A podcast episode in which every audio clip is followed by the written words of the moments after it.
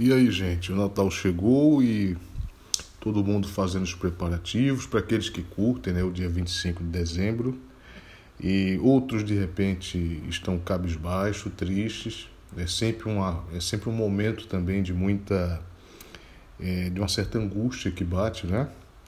E também sempre tem aqueles chatos de plantão que fica que ficam assim fazendo é, tentando interpretar tudo e e metem pau na pobre árvore de Natal. Que maldade, né? Fazendo comparações idiotas entre Papai Noel e Jesus, que coisa patética. Meu Deus, deixa Papai Noel lá. Tudo bem, a gente sabe que historicamente esses elementos do Natal do dia 25, até a própria data do dia 25, né, é uma data de origem pagã e os elementos, mas são coisas que já, faz, já fazem séculos, né? já, faz, já faz tanto tempo que está dentro do, da cultura. E as pessoas, quando comem, por exemplo, o peru, não estão pensando em nada a não ser no peru. Entendeu? Papai Noel é só uma figurinha que já não tem nenhuma importância tão grande assim. Depois do dia 25 ele é esquecido, ninguém lembra mais do Papai Noel. E além de tudo é muito ridículo, é só para gente cujo Deus é muito pequeno, tem essa necessidade de ter que defender Jesus, sabe, diante do famigerado satânico Papai Noel. Meu Deus, quanta bobagem, deve ser um saco para você estar tá ouvindo essas mensagens por aí. Eu acho que o importante mesmo é a gente curtir com o melhor do nosso coração, com as pessoas que realmente a gente gosta, porque também tem aqueles casos que a gente ouve muito, ouve muito. Ah, é um saco, tá com um parente, tirar foto de final de ano. É horrível. Aquela... Tem gente que pega a, a, a coxa do peru primeiro na frente, não respeita a fila, aquela farofada toda. Coisas que faz parte e depois que passa você sente até falta, né? Ah, vamos combinar. Conheço um monte de gente que diz: ah, era chato, mas faz falta. Talvez porque não fosse tão chato assim, né? Agora vamos falar sobre o Natal de uma forma um pouco mais séria, refletir sobre o significado, né? Jesus e o significado do Natal. O que é que a gente pode falar a esse respeito? Eu queria te convidar a uma reflexão que, dentre algumas coisas, visa a gente desromantizar um pouco essa imagem que a gente tem do Natal de Jesus, meio que se confunde com os presépios, né, com os enfeites, meio que se confunde um pouco com o Papai Noel, né? E é claro que assim esses elementos, como já falei, para mim são é bobagem, é, faz parte de um momento que tem a ver com comércio sim, mas também acaba se misturando com fraternidade, com, com momentos de alegria, nenhum problema com isso. Mas é claro que o Natal é muito mais que isso, não dá para você é, resumir a grandiosidade do significado do Natal apenas numa data. Bom, para a gente começar desromantizando, Jesus ele não nasceu em berço de ouro. Isso é fato, todo mundo sabe. E não foi num dia 25 de dezembro qualquer. Não teve esse dia 25. Não era rico e nem cresceu como um filhinho de papai mimado, na vida jovem adulta, não foi um playboyzinho idiota desses que tem por aí que pega o carro do pai, sai dando cavalo de pau, matando gente no trânsito, com a cara cheia de manguaça. Não. Não era branquinho, loirinho, alguém de traços europeus, nada contra, de verdade, mas não era. Não era. Tinha pele queimada pelo sol. Era de um povo oriundo dos hebreus um povo escravo que viveu no norte da África. Conquanto esse povo tivesse sofrido com o passar dos anos miscigenação, ainda assim não tinha um tipo de pele é, clara, mas escura. E não esqueçam, Salomão teve um, um, esquema lá com a rainha de Sabá, que era uma negra maravilhosa da Etiópia, de onde vieram descendentes, né? Então, é muito possível que eles não fossem brancos, os seus pais eram de tribos diferentes, assim como os meus, né? Pai pernambucano, um boêmio pernambucano da capital, mãe interiorana da Paraíba. Maria era novinha para José, né? Que foi um verdadeiro homem na vida dela que juntos fizeram o que puderam pelo garoto. Inclusive, dando uma penca de irmãos para Jesus, sabia disso?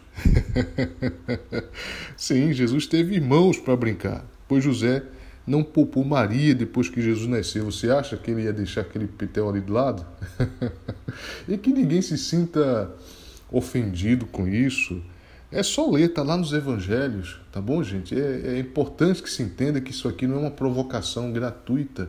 A gente está falando da vida, de que eram dois seres humanos. Jesus teve dois pais humanos, né? E que essa doutrina que aliás muitos católicos hoje já não, não compartilham tanto dessa ideia dessa virgindade perpétua de Jesus, de Maria, desculpe, é, muitos já não, não, não, não entendem assim. Né? A Igreja Católica, que é uma igreja muito antiga, né, é, que deu início inclusive ao cristianismo institucional, ela foi durante um tempo de um jeito. É importante que a gente entenda que a Igreja Católica hoje é uma outra igreja em vários aspectos.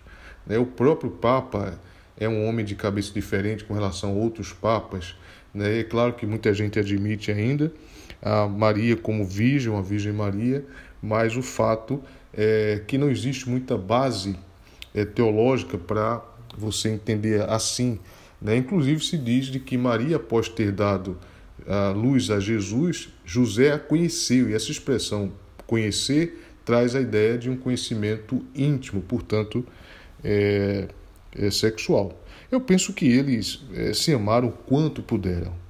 José demonstrou um amor como poucos hoje em dia, foi macho em todos os sentidos, não acho que Maria ficou para trás. Ela também se entregou em amor para ele. E sobre Jesus, ele ele cresceu na periferia da Judéia tá certo? Não cresceu em bairros nobres, não. Entre, cresceu entre gente simples e letrada, num tempo de muita injustiça social e arroxo econômico, num país que vivia sob conflitos políticos e patrulhamento do exército romano, ou seja, sob um regime de ditadura e de duros impostos, vida difícil.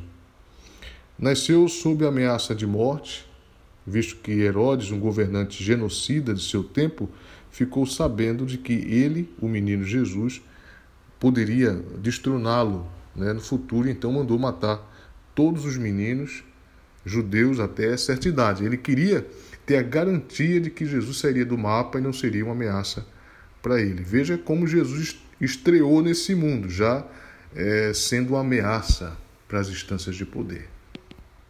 Ou seja, o nascimento de Jesus não carregou essa áurea romântica de um presépio bonitinho como no imaginário de muitos.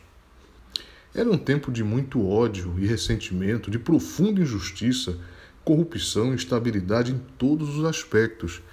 Não à toa, no, no chamado é, Sermão do Monte, Jesus ele se detém um pouco mais no tema da ansiedade. E por que será, hein? Ele nasceu num tempo marcado por muito obscurantismo político, social e religioso. Em se tratando dos religiosos do seu tempo, ele não poupou críticas e fortes denúncias. Jesus desmascarou a todos, sem exceção. Inclusive os seus próprios discípulos, nem, nem eles escaparam. Mas, claro, muito é, mais especialmente os religiosos de sua época. É que nada insulta mais a Deus e a vida do que mentir em nome de Deus e do amor. Hipócritas, raça de víboras, sepulcros caiados, filhos do inferno, adoradores do dinheiro, assassinos dos profetas, crianças mal-humoradas, por aí, só para citar algumas de suas denúncias e xingamentos. Apesar de tudo, gente, ele amou até a esses, mas desaprovou fortemente suas obras, expondo os segredos dos corações hipócritas desses religiosos. Hoje não seria diferente, eu não penso que seria diferente. Não sobraria para ninguém, nem para mim e nem para você. Se você for honesto, você há de admitir. Mas ele não foi apenas aquele que veio causar rebuliço à ordem vigente e o fazer essa denúncia da hipocrisia no coração dos homens. Ele também veio anunciar, sobretudo, esperança e amor. no mundo desesperançado e cheio de ódio, polarizado, veio ele trazer caminho de reconciliação do homem consigo mesmo, do homem com o próximo e do homem com a eternidade. João, um discípulo dele, escreveu dizendo o seguinte: Ele é a luz que, vindo ao mundo, ilumina todo homem. Então, que Natal venha significar luz sobre as trevas da nossa consciência e do mundo. E aqui nem falo do Natal, do dia 25 do 12, estou bem longe disso, que aliás, de fato, é, é remota a possibilidade dele ter nascido nessa data. É impossível praticamente. Esse Natal do dia 25 é pagão. Estou falando historicamente falando, não o teu Natal, tá certo? Teu Natal, se você se reúne com a sua família e amor, isso é santo, isso é maravilhoso. Mas o 25 de dezembro é uma data pagã historicamente, é invenção do Império Romano, do imperador Constantino, faz parte de um esquema sincrético. Qualquer historiador sabe disso, um bom historiador sabe disso. Né? E esse sincretismo onde se mistura, se misturou elementos da fé dos primeiros cristãos genuínos que viveram nos primeiros quatro séculos, né, em que, o, em que esse era um movimento apenas de fraternidade, de amor, de serviço. E eles misturam essas coisas da fé simples com a religiosidade pagã grego-romana, que, dentre algumas coisas, aqui para nós, fez com isso um jogo de marketing para a nova religião do império que nascia, institucionalmente falando, no século no quarto século. Porém, alheio a tudo isso, para além de tudo isso, a verdadeira mensagem do Cristo continua. E ela se faz ouvir não em templos, necessariamente por meio dos que se dizem crentes ou dos supostamente porta-vozes de Deus, mas na vida de quem discerniu existencialmente o significado aplicado do amor. Dentre esses emissários da verdadeira mensagem de Cristo, que em geral são pessoas anônimas, tem gente de muitas religiões tem aqueles religiosos sinceros, tem gente sem religião nenhuma e também tem ateus, por que não? Eu não tenho dúvida. É que Jesus, ele não está preso às páginas das Escrituras, ele está vivo, operante no mundo, na história, nos corações, nos atos de bondade, de amor, de, de justiça. Ele é muito mais que um nome, muito mais do que a junção de três letrinhas, JSOS muito mais que informação, um dado histórico, algo a ser é, conhecido cognitiva e filosoficamente. Não, ele é muito mais que isso. Jesus é uma pessoa, é espírito ou vento misterioso, é verdade, caminho e vida que só se manifesta na vida de quem busca viver, ainda que sem saber, ainda que carregando uma certa ignorância ou muita ignorância, ainda que está tendo no escuro, mas que busca viver o amor. Então que ninguém fique afobado por querer saber tudo sobre Deus. É impossível. Basta saber que Ele é amor. E se Natal é luz de esperança e amor sobre as trevas de um mundo cheio de angústia, desesperada e de ódio e apatia, que Natal seja todos os dias dentro de nós.